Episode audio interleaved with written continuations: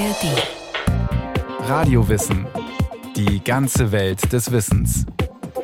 Ein Podcast von Bayern 2 in der ARD Audiothek.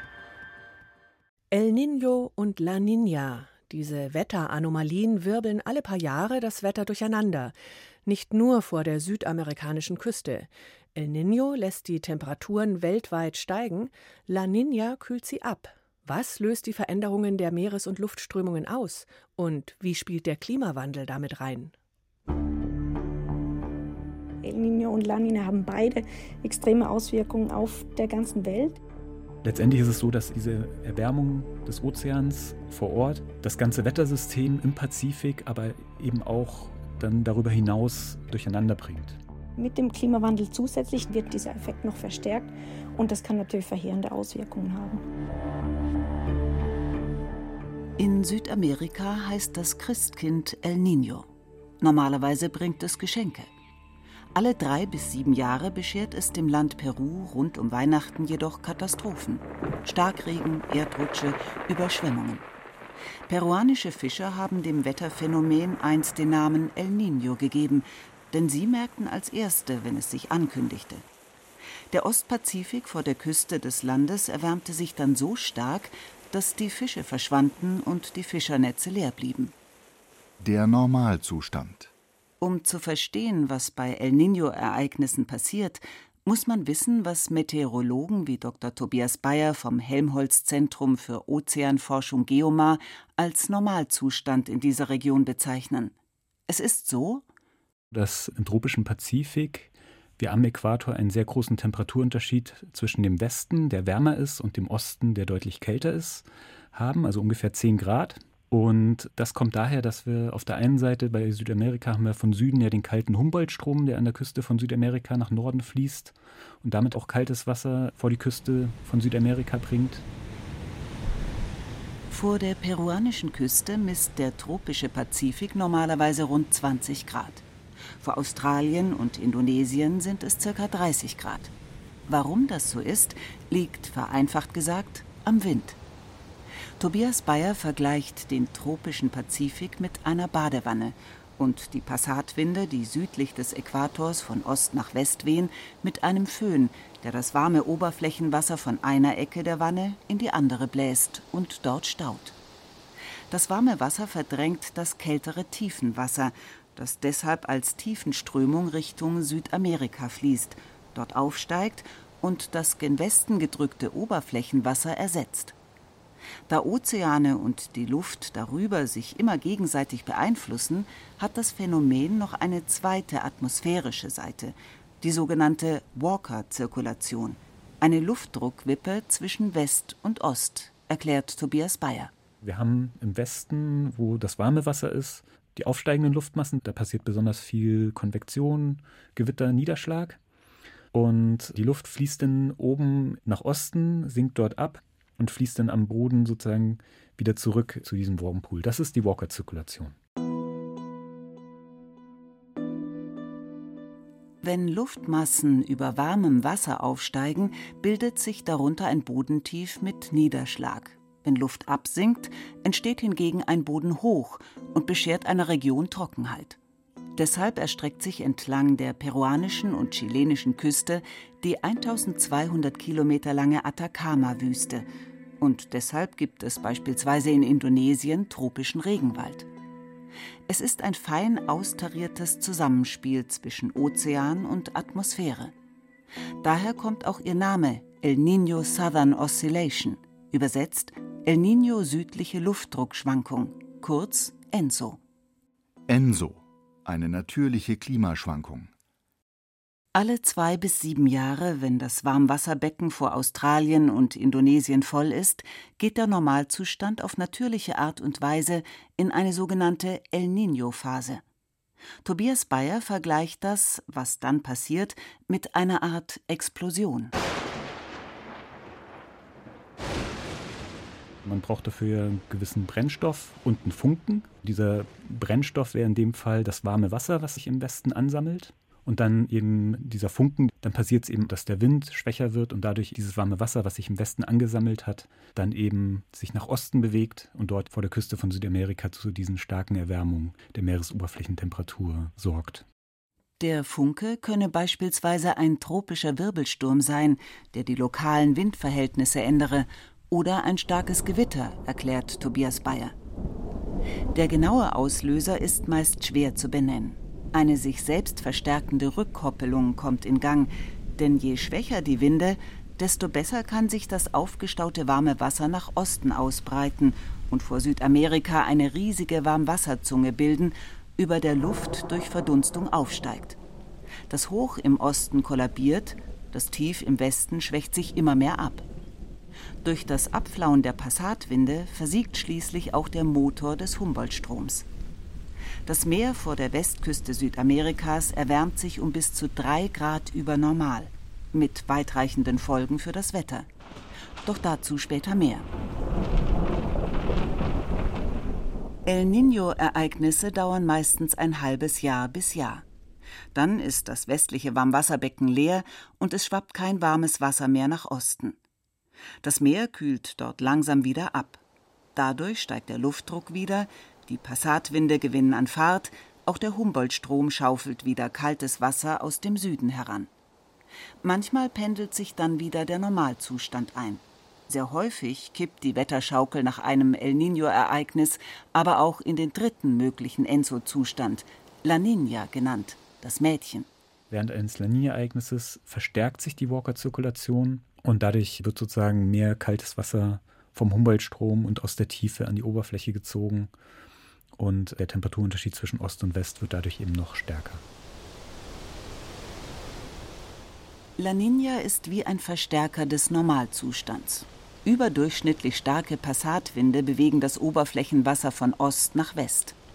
Dadurch erwärmt sich das Meer in Südostasien noch mehr. Das Wasser vor der Küste Südamerikas ist besonders kalt. La Niña-Ereignisse können neun bis zwölf Monate dauern, sich aber auch über mehrere Jahre hinziehen. Regionales Extremwetter in El Niño und La Niña-Phasen. Die Auswirkungen von El Niño und La Niña-Ereignissen auf beiden Seiten des tropischen Pazifiks sind groß.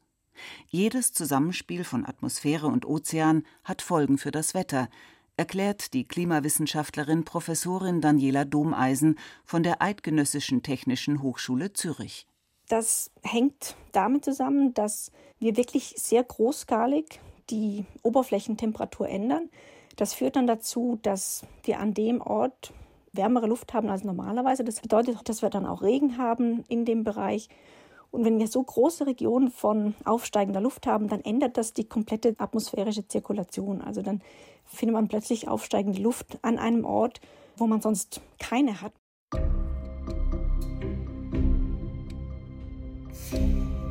In El Niño-Phasen kehrt sich der Normalzustand quasi um. Südostasien und der Norden und Nordosten Australiens, wo es sonst feucht ist, leiden dann häufig unter extremer Trockenheit. In der ganzen Region wird es ungewöhnlich heiß. Die Folgen sind unter anderem Buschfeuer und Waldbrände in Australien, Torfbrände in Indonesien, verdorrte Felder in vielen Teilen Südostasiens. Auf der anderen Seite des Pazifiks, an der Westküste Südamerikas, wo wegen der höheren Meeresoberflächentemperaturen plötzlich viel Feuchtigkeit aufsteigt, passiert genau das Gegenteil. In El Niño-Jahren zerstört sintflutartiger Regen von Ecuador bis Chile Siedlungen, Straßen und landwirtschaftliche Flächen. Ganze Ernten werden weggespült. Auch für die Meeresbewohner hat die Klimaschwankung Folgen. Die Fischgründe vor den Küsten Perus zählen zu den weltweit ertragreichsten. Grund ist das nährstoffreiche kalte Tiefenwasser, das hier an die Oberfläche kommt. Doch in El Niño-Jahren bleibt es aus. Fische finden nicht genug zu fressen und wandern ab. Das hat aber auch für andere Lebewesen in der Ecke, also wie zum Beispiel Seehunde, Seelöwen, gravierende Auswirkungen, weil die an diesem einen Ort leben und dann sozusagen mit den Fischbeständen mit müssen. Aber eben, man kann auf jeden Fall beobachten, dass während eines El Nino-Ereignisses viele Meerestiere, die selber Fisch essen, dass dort eben auf jeden Fall deutlichen Schwund gibt in der Population. Ganz anders bei La Nina.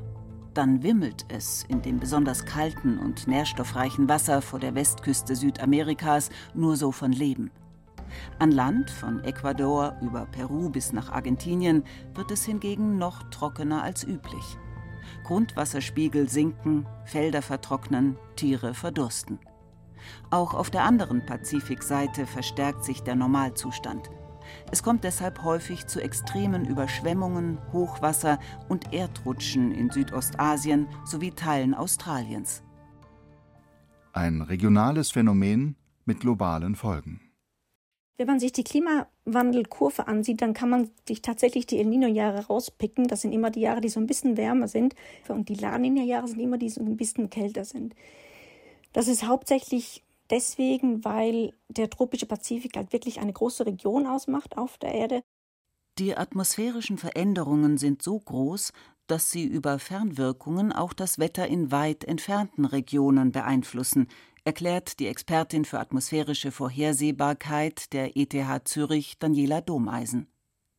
Die beiden natürlichen Klimaschwankungen hätten global gesehen ungefähr gegenteilige Auswirkungen, sagt sie und nennt Kalifornien als Beispiel. Hier bringe El Niño deutlich mehr Regen, La Niña hingegen große Trockenheit. Tobias Bayer ergänzt: Wenn wir den ganzen tropischen Bereich uns angucken, da sehen wir dann zum Beispiel halt auch über Indien, dass es in der Regel während eines El Nino-Ereignisses wärmer wird. Über China wird es wärmer und nasser zum Beispiel. Aber auch in Afrika können wir sehen, dass also zum Beispiel in Südafrika es trockener und wärmer wird. Aber auch auf der anderen Seite, also in Brasilien, hat der El Nino auch Auswirkungen, dass es eben auch eher trockener und wärmer wird. El Niño führt wegen der hohen Wassertemperaturen in vielen Meeren zur Bleiche von Korallen. Bis hinauf nach Nordkanada und Alaska beeinflusst die Klimaschwankung mit außergewöhnlich milden, niederschlagsreichen Wintern das Wetter. Dort hat sie auch Einfluss auf das sogenannte Aleutentief, benannt nach der zwischen Nordamerika und Asien gelegenen Inselkette, erklärt Tobias Bayer. Dieses falle in El Niño-Phasen stärker aus. Das wiederum hat Auswirkungen auf den Jetstream, ein horizontal verlaufendes Starkwindband in der Troposphäre, das die Veränderung bis nach Europa trägt, sagt Daniela Domeisen. El Nino hat tatsächlich auch Auswirkungen auf Europa, wobei die sind relativ schwach jetzt im Vergleich zu Nordamerika. Was man meistens sieht oder was man häufig sieht, ist während El Nino, dass man eher kältere Winter hat, gerade in Nordeuropa. Einen Einfluss von La Nina auf Europa könne man nicht eindeutig nachweisen. Sicher sind Wetterveränderungen in anderen Regionen. Der Süden der USA, der Norden Mexikos und der Osten Afrikas leiden häufig unter großer Trockenheit. Unterm Strich habe La Nina aber nicht ganz so starke Auswirkungen wie ihr großer Bruder, sagt Tobias Bayer. Nur in einem Punkt fallen diese regelmäßig gravierender aus. Es gibt deutlich mehr Hurricanes der höchsten Kategorien im Nordatlantik. El Niño und La Niña. Klimaschwankungen mit hohen Schäden. Daran, dass die Schäden, die El Niño und La Niña anrichten, immens sind, gibt es keinen Zweifel. Diese in konkreten Zahlen abzubilden sei allerdings sehr schwierig, sagt Ernst Rauch, Chefklimatologe bei der Rückversicherung Munich Re, die weltweit durch Naturkatastrophen verursachte Schäden versichert. Wetter habe eine hohe Variabilität, es gebe verschiedene Einflussfaktoren.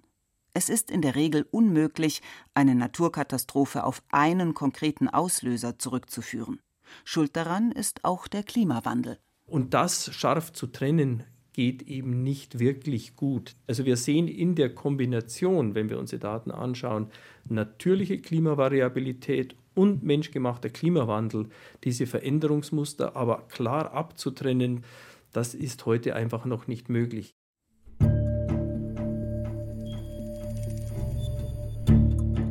Schadenzahlen können laut Ernst Rauch deshalb immer nur Schätzungen sein. In einer Bilanz für 2015 nennt die Munich Re Schäden in Höhe von 12 Milliarden US-Dollar weltweit allein durch Hitzewellen und Dürren, auf die El Niño einen erheblichen Einfluss hatte. Tobias Bayer verweist auf eine Schätzung der weltweiten Schäden durch den Jahrhundert El Niño von 1997-98. Dort sind über dieses halbe Jahr, die das El Nino-Ereignis angedauert hat, insgesamt gab es dort 23.000 Tote und eben 33 Milliarden US-Dollar an Schaden. Für eine Versicherung wie die Munich Re sind La Nina-Ereignisse trotz deren tendenziell geringeren Auswirkungen aber unterm Strich teurer als El Nino-Ereignisse, erklärt Ernst Rauch. Und bei den großen materiellen Schäden spielen die Hurrikane, also die tropischen Wirbelstürme im Atlantik, USA und Golf von Mexiko und in der Karibik eine ganz zentrale Rolle. Die größten Schadenereignisse kommen aus dieser Region, typischerweise, weil sie eben auch sehr hoch versichert sind. Und da sieht man eben, dass in den La Nina-Jahren die Wahrscheinlichkeit typischerweise höher ist im Vergleich zum langjährigen Mittel. Dürre führt zu Hungersnöten, Wassermangel zur Verbreitung von Durchfallerkrankungen. Bei Trockenheit treten vermehrt Atemwegserkrankungen auf. In von Starkregen betroffenen Regionen kommt es hingegen gehäuft zu Fällen von Malaria, Denguefieber und Cholera. La Nina und vor allem El Niño belasten aber nicht nur die Gesundheitssysteme, sie treiben auch die Rohstoffpreise bestimmter Produkte wie Kaffee, Kakao, Palmöl und Reis in die Höhe. Wie die Munich Re feststellt, verringert El Niño zudem in Ländern wie Indonesien oder Südafrika signifikant das Wachstum des Bruttoinlandprodukts. Natürliche Klimaschwankungen mit geringer Vorhersagbarkeit. Das Interesse an Enso-Vorhersagen ist wegen des großen menschlichen Leids und der hohen materiellen und wirtschaftlichen Schäden groß. Die Prognosen haben sich in den letzten Jahrzehnten auch stark verbessert. Man schaut sich da wirklich die Temperaturen im Ozean unter der Oberfläche an und schaut dann, ob es eine Erwärmung oder eine Abkühlung in bestimmten Regionen gibt. Und das, weil sich der Ozean relativ langsam bewegt, kann man dann benutzen, um eine Vorhersage zu machen. Die Atmosphäre selber, die muss dann aber natürlich immer noch, wenn der Ozean bereits ein Signal zeigt, darauf reagieren. Und erst dann haben wir wirklich ein komplettes El Niño oder La Niña-Ereignis. Vor April eines Jahres seien solide Vorhersagen für den folgenden Dezember unmöglich, sagt Daniela Domeisen. Ab Juni gehe das deutlich zuverlässiger. Trotzdem stoßen Wissenschaftler immer wieder an ihre Grenzen. Derzeit lasse sich beispielsweise noch nicht vorhersagen, wie stark einzelne Ereignisse ausfallen, erklärt die Expertin für atmosphärische Vorhersagbarkeit. Und es ist auch schwierig zu sagen, warum genau ein El Niño-Ereignis dann genauso stark ist oder nicht. Die sehr starken El Niño-Ereignisse zeigen meistens eine sehr viel stärkere Erwärmung im Ostpazifik. Und dann gibt es einige schwächere, die haben auch eine Erwärmung tatsächlich im zentralen Pazifik. Keine Enso-Phase gleicht der anderen.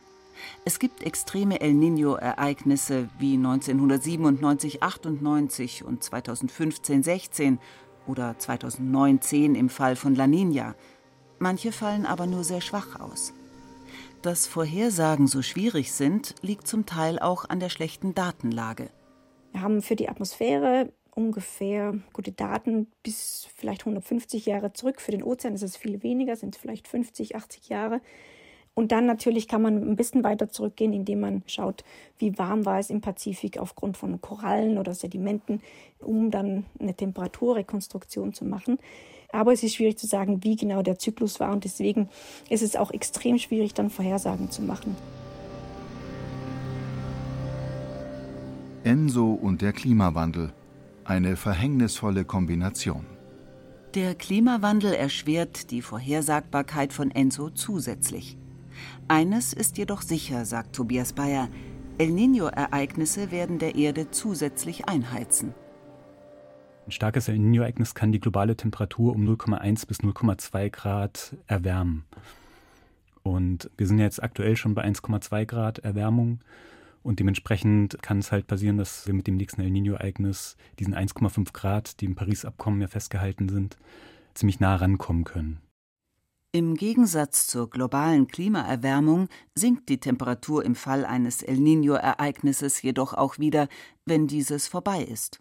Daniela Domeisen sieht das Problem, dass der Klimawandel dann Dinge verstärken kann, die bei El Niño sowieso passieren. Dann haben wir natürlich extreme humanitäre Konsequenzen. Jede Region auf der Erde spürt andere Auswirkungen des Klimawandels. Je nachdem können El Niño oder La Niña-Ereignisse diese potenzieren. Aktuelle Beobachtungen und Computermodelle kommen allerdings zu recht unterschiedlichen Ergebnissen, was das künftige Verhalten von Ensor angeht. Mit der Klimaerwärmung wird zum Teil vorhergesagt, dass es eine Temperaturänderung im tropischen Pazifik gibt. Und zwar, dass es in Beobachtungen bis jetzt eher eine Abkühlung gibt im Ostpazifik. Und dadurch gehen wir eher so in Richtung eines La Nina-Zustandes. Allerdings können die Modelle das nicht komplett reproduzieren. Könnte ein dauerhafter La Nina-Zustand der Klimaerwärmung entgegenwirken? Da das Mädchen, wie Klimawandelkurven zeigen, die Erde leicht abkühlt? Es ist schon so, dass La Nina tatsächlich die globale Mitteltemperatur etwas drückt, aber das hilft natürlich nicht wirklich, um gegen den Klimawandel anzukämpfen, weil obwohl die globale Mitteltemperatur dann etwas tiefer ist, bedeutet das natürlich nicht, dass der Klimawandel nicht einfach genauso weitergeht.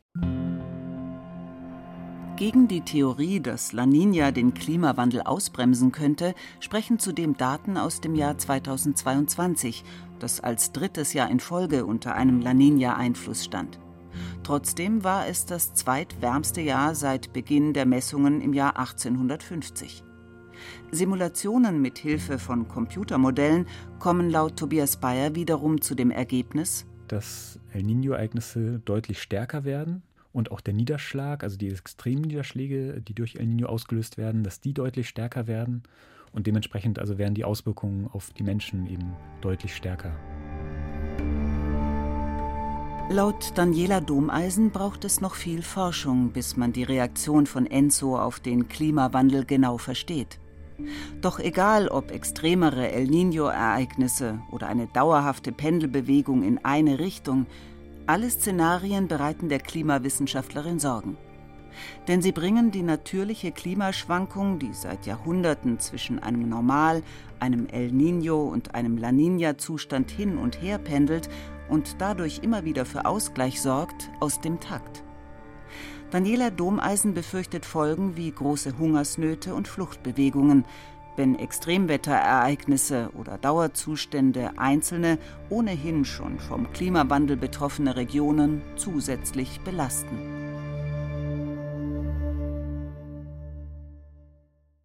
Juana Bruxitter über die komplexen Auswirkungen der Wetterphänomene El Niño und La Niña Rund ums Wetter- und Klimageschehen haben wir von Radio Wissen noch viel mehr. Zum Beispiel eine Folge über den Golfstrom oder auch zum Jetstream, der Wind, der rund um den Globus weht. Das und mehr finden Sie in der ARD Audiothek und überall, wo es Podcasts gibt.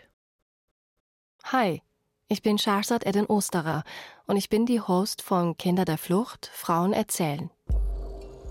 In diesem Podcast erzählen vier Frauen und Mütter ihre Geschichten. Geschichten vom Aufbruch, von Flucht und dem Versuch anzukommen. Wie erklärt man zum Beispiel seinen Kindern, dass man von heute auf morgen die Heimat verlassen muss? Deshalb haben wir sofort gesagt, dass es Krieg begonnen hat. Ich habe mir Mühe gegeben, irgendwie die Kinder auch zu beruhigen, aber trotzdem, es hat sehr schlecht geklappt. Welche Verantwortung hat man als Mutter auf der Flucht? Wenn etwas passiert von meinen Kindern, kann ich mich nicht verziehen, weil das war meine Entscheidung. Und ich stehe immer vor meinen Kindern. Die waren sauer auf mich, die wollten nicht mit mir sprechen noch. Meine Tochter und mein Sohn, die wollten nicht mit mir sprechen zwei Tage. Ne? Die haben gesagt, du, du bist nicht so einer, wieso hast du gelogen?